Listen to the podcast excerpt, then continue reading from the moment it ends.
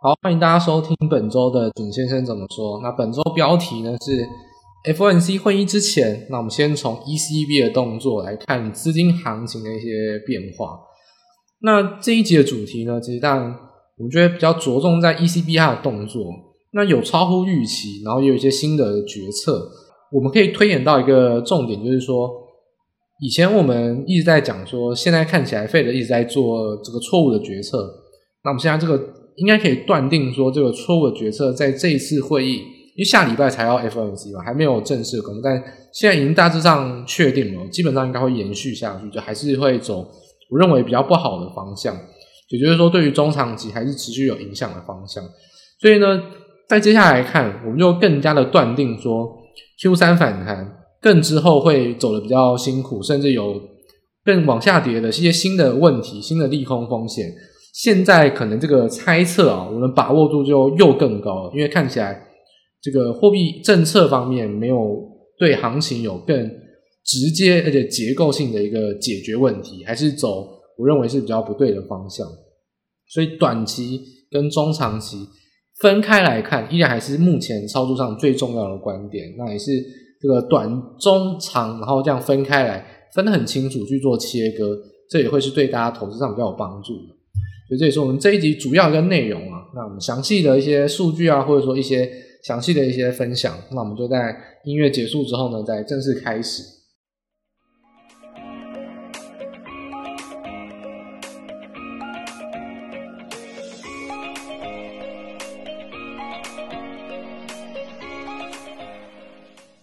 那首先呢，当然就直接就是切入主题啊，ECB 升息这一次升两码，而且大家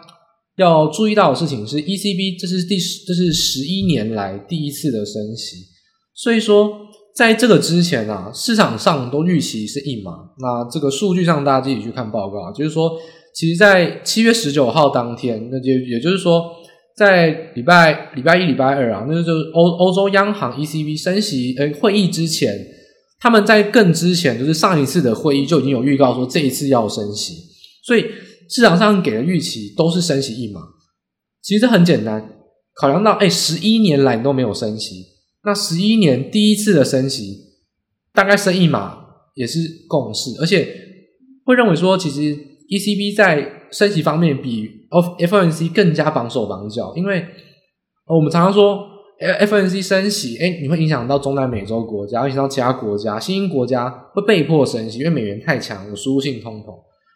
欧洲央行你要升息，根本不用讨论到这么多。欧洲央行谁管你死活？你只要用欧元的，用同一个利率，就是强迫你升息啊，这个影响力更大。所以欧洲央行要升息跟降息，其实远远比 F N C 更加。难去做调整，所以这是市场上普遍为什么预期只会升一码的原因。但无论如何，结果升两码，就是超乎市场上的预期哦。那这点就会有一个新的因素，诶，为什么直接升两码？我觉得在先前一段时间，应该说就这礼拜啊，在欧洲央行的会议之前，有发生一件事情哦，连新闻都在报，他说欧元对美元达到一比一。也就是说，一块欧元兑一美元时代来临，美元太强势，然后欧元太弱势，所以影响到这个 ECB 必须要快速的升息哦，去做把资金抢回来的动作。但是我觉得这是就是缓不济急啊。呃，欧元为什么会走弱？其实一个货币要走弱，最简单的就是它长期经济就是比其他的货币相对弱势。货币的世界里面。从来都是讲相对而不是绝对。如果你这个国家经济非常好，但全世界其他国家就比你更好，呃，对，那就没有用。这货币你照样贬值，这是一个相对的观念。那以欧元来说，它是世界第二大货币，跟它对标的当然是美元，所以它相当于美元弱势，其实也就是欧洲经济一直都没有占上风的，就在最近几年都一直很弱势，就是一个最直接的理由。其实跟这一波印钞票或通膨等等。那个都不是直接原因啊，因为欧洲在最近几年的一些产业结构都没有抢到最新最好的一个产业。例如说，疫情之前，最近手机，最近手机的品牌包含供应链，其实欧洲占的比例都很少。那再到疫情之后，半导体的一波飙升，其实欧洲所占的比例也相对少，其实都是美国、韩国、台湾。那你说展望到未来呢？你说生技，很多生技产业，诶，这是欧洲传统强项哦。但大家知道吗？你可以发现这一次的 COVID-19 的疫苗，谁是领先？都是美国的药厂领先。你说牛津第一个打，诶，英国，但英国不是欧元区，而且牛津疫苗也是算是在效力上，后来也是会被呃莫德纳或者说 BNT 等等给取代。所以欧洲在生计这方面也开始是有点落居于美国下风。我更不用讲，其实像学名药或者说很多 CDMO 的业务，日韩抢得很凶哦，所以。其实欧洲看起来这个结构的转变是非常的有问题啊，那这个就是欧洲经济长期比较有点缓步走弱这样情况下，那相对弱势，那就会造成它货币相对贬值，所以其实欧元区走弱，其实跟你的货币政策也比较难去改变啊，所以我觉得欧元区的这个央行选择在这个阶段直接去升两码，哦，而且是突袭哦，就超乎市场上预期嘛，我倒觉得帮助也没有太大，因为。他可能是考量到说另外一个嘛，就是说除了打到美元一比一有点压力以外，考量到当然是有一件事情是欧洲本身自己要面对，就是乌俄战争。战争是在你家打，不是在亚洲，也不是在美洲。而且天然气的影响性，现在已经夏天过了，夏至都已经过了。呃，所以现在你去看说，已经开始要进入到储存天然气哦。那你去看到现在天然气都还是减工，不然就是动不动在那边维修，还要北溪桥。可能会恢复，但是也不是恢复百分之百。这个储存天然气的进度如果落后，那到入入冬根本不用到入冬，其实很多国家就会有警讯。所以这个乌俄战争持续僵持，那欧洲直接性的地缘影响也是会比其他国家更严重。我们说货币讲相对嘛，乌俄战争对全乌俄战争对全世界都有影响，但是对欧洲影响特别重，那贬值是再合乎常理不过的事情。所以。呃，这个升息两码，我倒觉得效益其实不大。就是说，他想要靠升息两码去扭转欧洲对美元的走势。那其实你去看，呃，整个欧元对美元的一个变化，就看一下短分 K，其实就可以看到，在打到一点零之后呢，因为欧洲央行准备要升息，就一度来到一点零二、一点零三，就是有回贬、回升零点三趴，呃，大概三趴，但是。在欧洲的那个央行政策一公布之后呢，急升，马上就再跌回来，然后呢，持续去贬回到一点零一、一点零二这个位置，看起来应该是效益不大。那我觉得这点就是跟我们讲一样，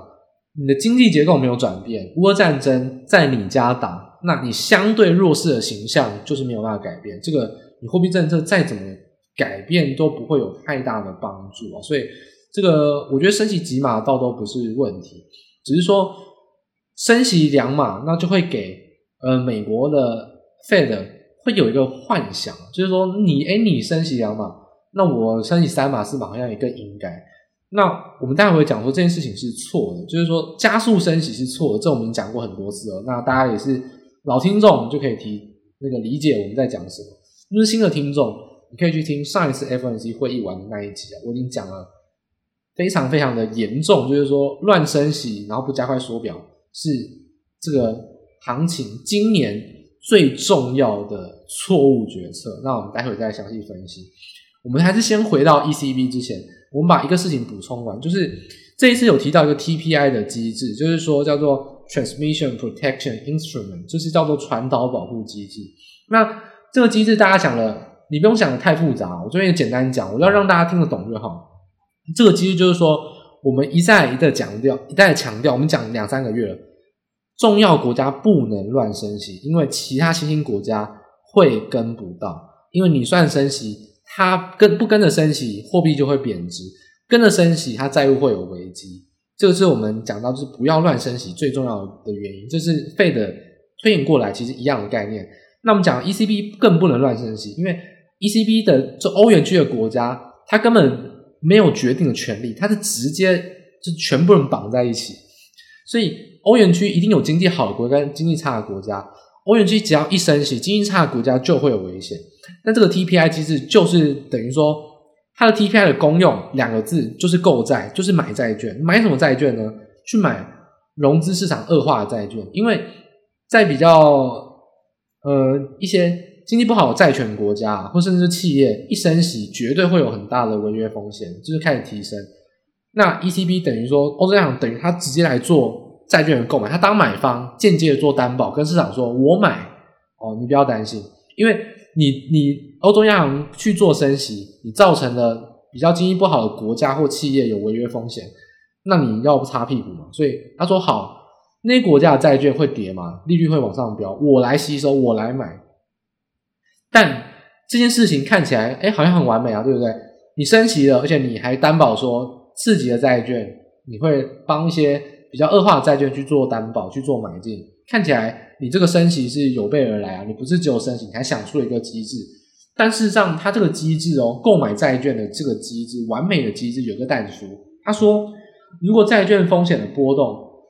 不是因为基本面的因素，他就会去购买；但是它如果来自于个别基本面的因素而有长久影响，它就会停止购买，甚至一开始就不购买。但这一句话当然也没有讲错啊。例如说，有一家企业非常烂，那你怎么说他违约？然后你说你要帮他买债券，他他的违约来自于他基本面很烂，而不是你欧洲央行升息的话，你当然不需要负责。但问题不是在企业债，而在主权债。如果他来当理由说是因为乌俄战争或因为一些地缘因素，因为你基本面的影响，所以我不够债，那这个。打了包票跟担保有跟没有是一样的，因为决定权、裁量权都在欧洲央行身上，而且它是一个很模糊的空间，基本面、长久影响都是你说了算。所以这个 TPI 的机制啊，在我们看来就只是一个骗骗大家的一个机制。大家会认为说啊，欧洲央行这一次有备而来，看起来根本没有用。这大难临头的时候就是各自飞啊，欧洲央行绝对不会买债券，绝对不会。他这是在。事情没有发生之前呢，买债券；发生的时候反而不买，这个就是完全没有做到保护机制。所以这个 TPI 的机制，我觉得没有太大的帮助啊。所以这也是造成造成说欧元也不会见到起色，就美元持续比较需要担忧持续走强的一个原因。因为美元指数最大的成分就是欧元，所以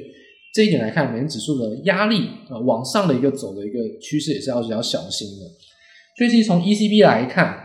简单说就是两个重点，第一个超乎预期的升息两码，想要去改变对于美元过度贬值的一个事情，但是不会有帮助。再就是 TPI 的新机制，简单来说，他想要营造出一个我升息，我知道我造出一个麻烦，但是我有擦屁股的机制，但是他这个自由裁量权，就让我非常怀疑说，真的事情发生的时候，他肯定会不购买债券，所以这个保护机制看起来也不是这么保护，所以。欧元对美元的趋势，我觉得短期内不会有太大的改变，更中长期来看更不会有改变，除非欧洲产业结构上有转变，甚至说未来的一些产业，元宇宙到底欧洲有没有新的发展？现在看起来更没有。软体企业，尤其是土 C，元宇宙是土 C 这一块，欧洲看起来也是占不上风，看起来也还是美国跟东亚的天下，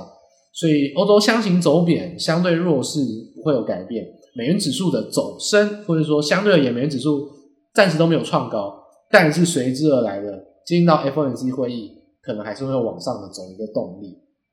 所以这点是大家在从 ECB 来看这个资金政策要有要有的一个观点哦，在 ECB 开会之后帮大家补充。那 ECB 之后马上就面临到 FOMC 会议，这一次呢，预期是升三码。那我觉得这个重大的今年来最重要的错误决策大概是定调。简单的复习一下，就是说供给面的通膨。我们从一月讲到现在，不是因为经济复苏而升息。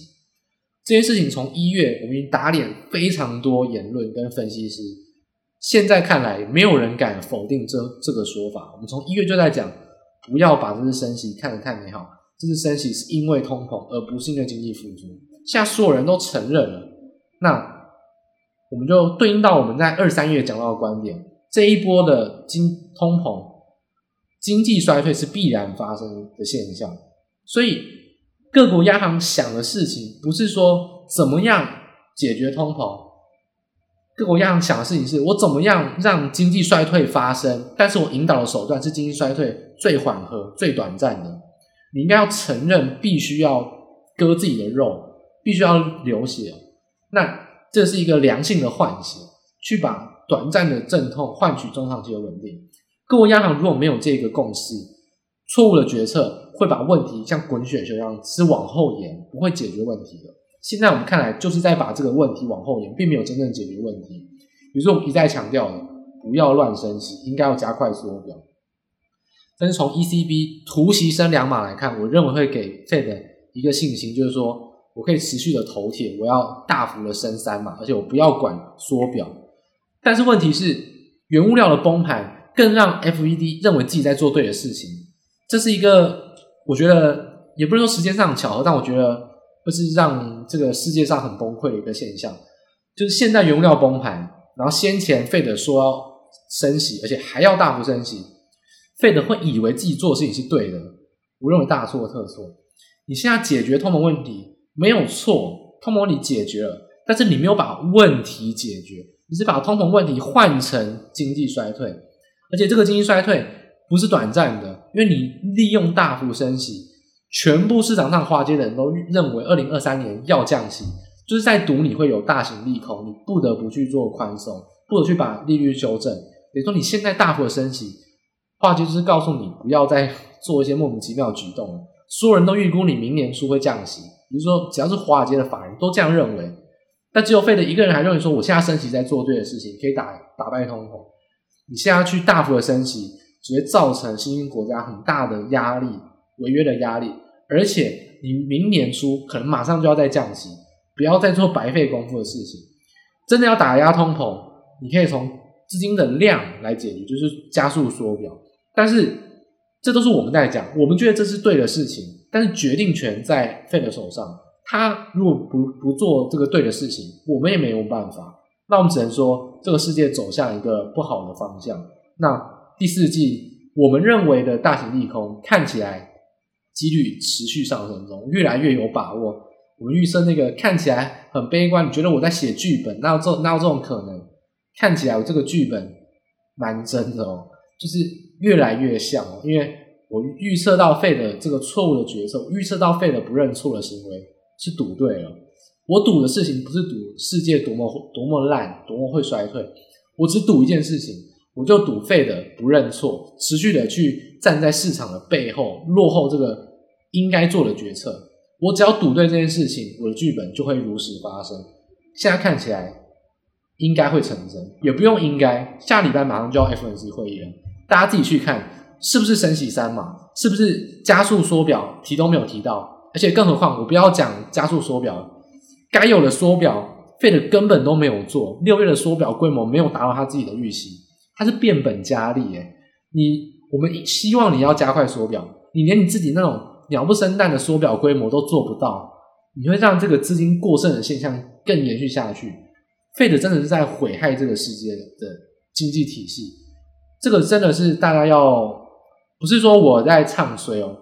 我唱衰从一月唱衰到现在，应该是不应该再讲我唱衰，而是废的就是没有照对的决策去做。我们看起来，我跟华尔街的反而才是站在对的立场，那只是诚实的把事情讲出来。所以下一周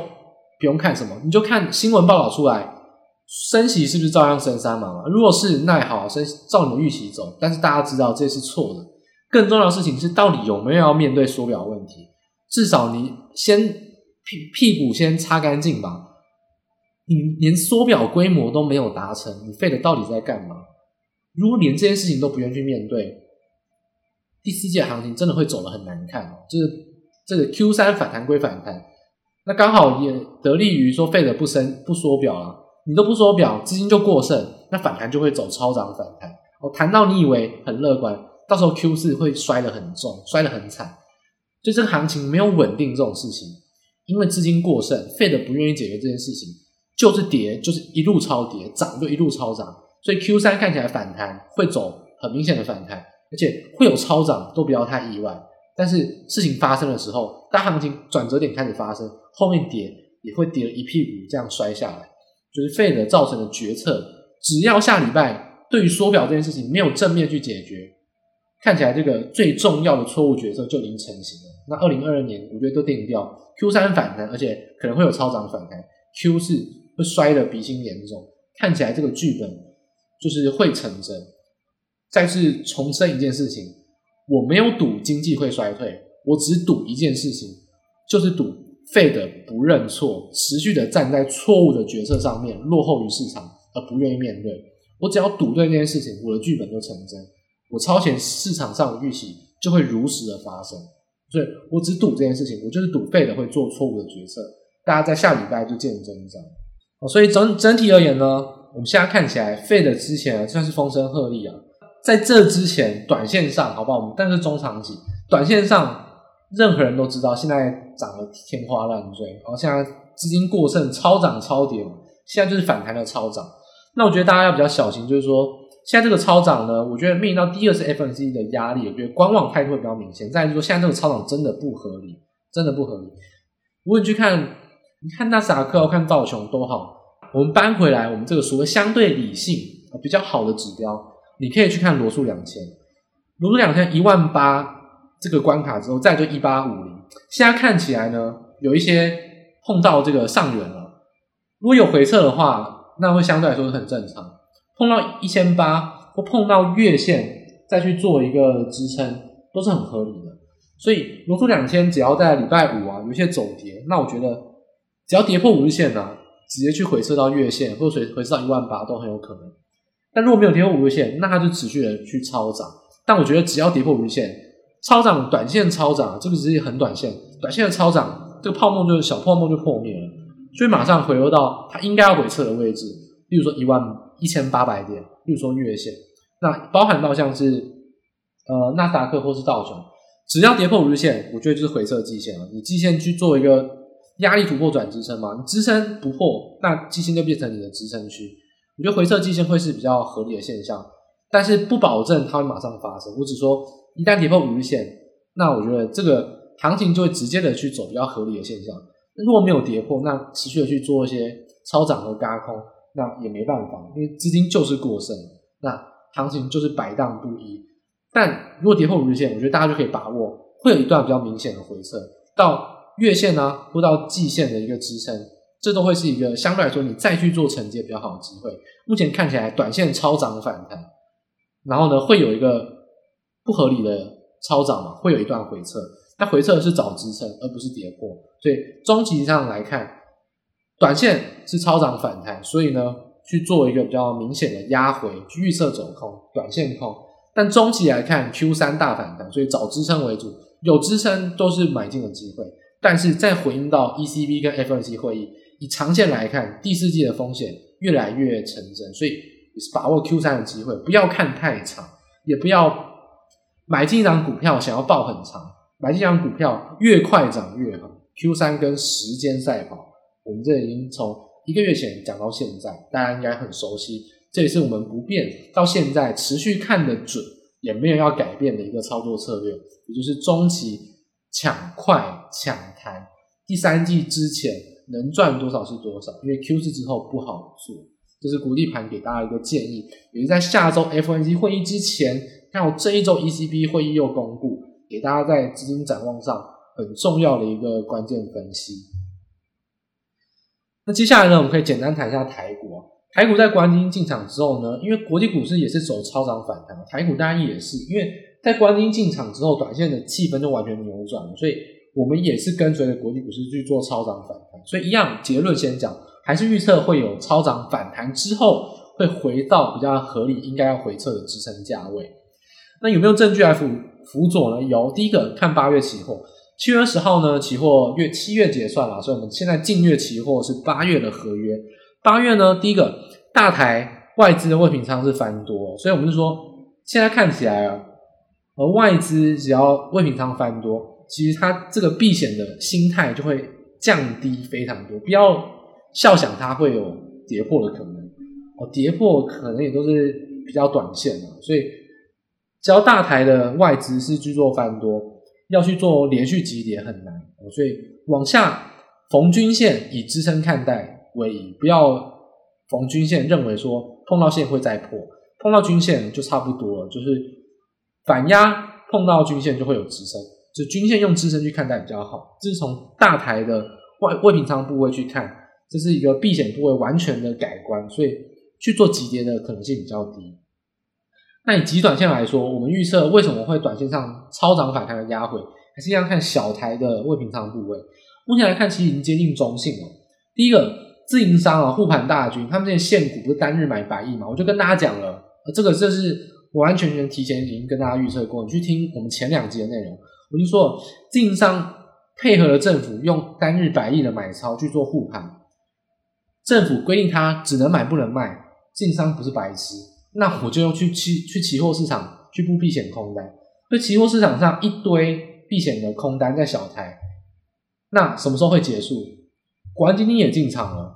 也反弹了，自营商开始转卖了，他抄底的部位有赚，赚到的部位护盘的部位开始去做调节，它避险的空单也跟随着七月结算一次性去做调节，所以现在小台的自营商部位是翻多，这就证明了一件事情：自营商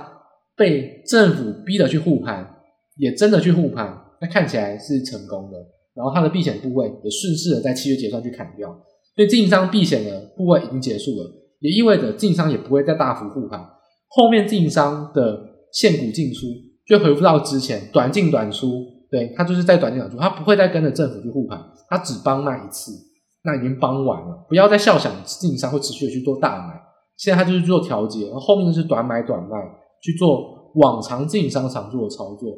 自营商护盘是很难得的事情，也就只会发生在之前那一次，不用给自营商。太多，呃，他会一路看多的期待。自营商本来都是做很短，所以自营商看起来就恢复到中性。那另外一个部分是外资，外资目前看起来是有微幅的偏空哦，去做一个小幅的加工，还没有翻多。这是我们上述提到，因为极短线有一些超涨嘛，所以外资去做一个赌短线，去赌说下礼拜一、下礼拜二、下礼拜三，甚至到下礼拜四凌晨之前夜盘，可能 FOMC 会议以前都会有这种超涨反弹。一旦破五日线。去跌破到月线支撑区域的几率都比较大，我觉得大家可以一样可以锁定五日线，只要一跌破，往月线去走，直接往月线去走，那月线呢也可以大胆的去预测有支撑，哦，这点是一个很明确的交代，无限破就是往月线走，一一反压一回撤到月线，大家也可以大胆的用支撑的角度去做一个逢低买进，我觉得短线超涨超涨会有合理的回撤，回撤也不要怕会有支撑，所以。短线上这样的看待会是比较适合的。那这一周呢，我觉得大致上就可以到这边告一个段落。那可以看到说，投信呢又在 OTC 去做大买，这点我觉得大家就是不要太意外。投信在今年我们就是对做，但 Q 三我们就不会再这么积极的对做，因为 Q 三会走一个一季的反弹嘛，这个时间足以投信来炒作一档股票，所以你不要硬着头皮跟他去干。投信对做 Q one Q two，我们都靠这个策略赚钱。其实这个策略我们在一月封关那一集我们就已经提出来，这是二零二二年的主战略之一。我们在很久前就已经定掉了，跟投信对做。那这个战略 Q 三，我觉得大家可以先放过投信一马。Q 四还有的是机会，因为 Q 三如果反弹走的时间点比较长，投信是有这种轧空的本钱，所以 Q 三我觉得大家放过投信，就睁一只眼闭一只眼了。所以你要跟着他一起去炒短线，无伤大雅。但是，一样策略上没有改变。Q 四我们还是照样去跟投信对干。一样，Q two 不是很多投信经理人听说被被搞到就是杀低之后呢，很多投信为什么杀低？因为新的经理人上任了，已经被赶下台。新人新的经理人上任，就知道直接把旧的股票砍掉，换新的股票嘛。一样，现在 Q 三我们就放过投信一马。Q 四我们的目标是什么？就是看到投信经理人再换一批，只要把投信逼到这种程度，我们就是胜利。Q 四还有机会，Q 三不需要这么急躁。我们 Q 三先放过一马，投信不需要在 Q 三去跟他去做对做，因为这个时间点够长啊，我觉得